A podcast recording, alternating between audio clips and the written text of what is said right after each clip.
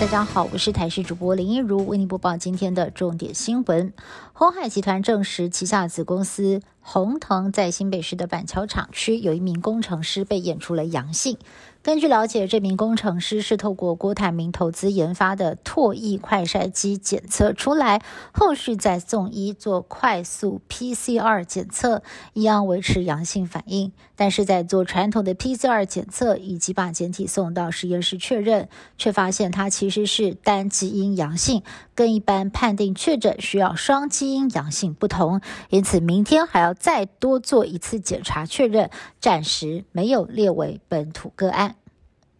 校园 BNT 开打第二天，但是呢，在彰化的田中高中有五名同学在接种疫苗之后身体不舒服，其中四个人出现了严重的过敏反应，被紧急送医观察，一人由家长接回照顾，另外还有十位同学身体不舒服，请疫苗假。另外，基隆二信高中有一名男同学接种疫苗之后晕针，被紧急送医。云林正兴高中则是有同学本来同意接种，却在施打前一刻临时喊卡说不打了。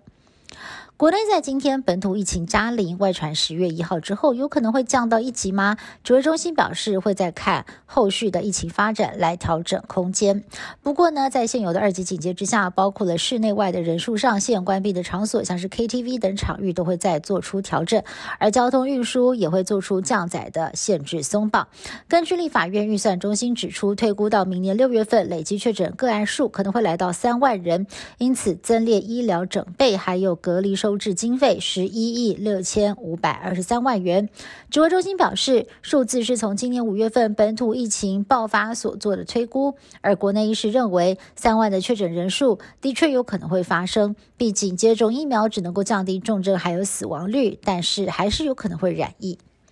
先前有不少网红纠团到医疗院所自费检测抗体，引发了是否违法的争议。指挥中心在跟专家讨论之后，决定要开绿灯，定出四大指引，民众接下来都可以自费到审核通过的医疗院所进行检测。但是检测之前，如果已经有呼吸道症状，就必须要先进行 PCR 筛检或者是快筛。而在医疗院所部分，检测试剂上必须要载明检测抗原种类、抗体项目等内容。至于在收费标准上，将不会有统一的规范。英国开打了新冠疫苗第三剂。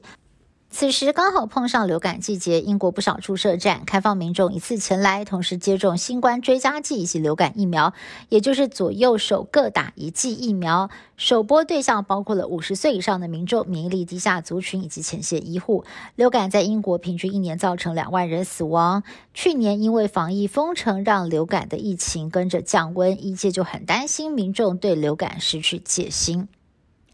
中国大陆恒大集团风暴持续延烧，外传北京当局可能会出手救恒大，让恒大的股价一度暴涨了百分之三十二。恒大集团在二十二号深夜召开干部会议，强调履行如期交屋的义务。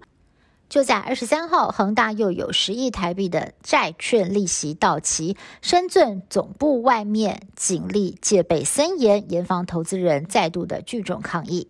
以上新闻是由台视新闻部制作，感谢您的收听。更多新闻内容，请您持续锁定台视各界新闻以及台视新闻 YouTube 频道。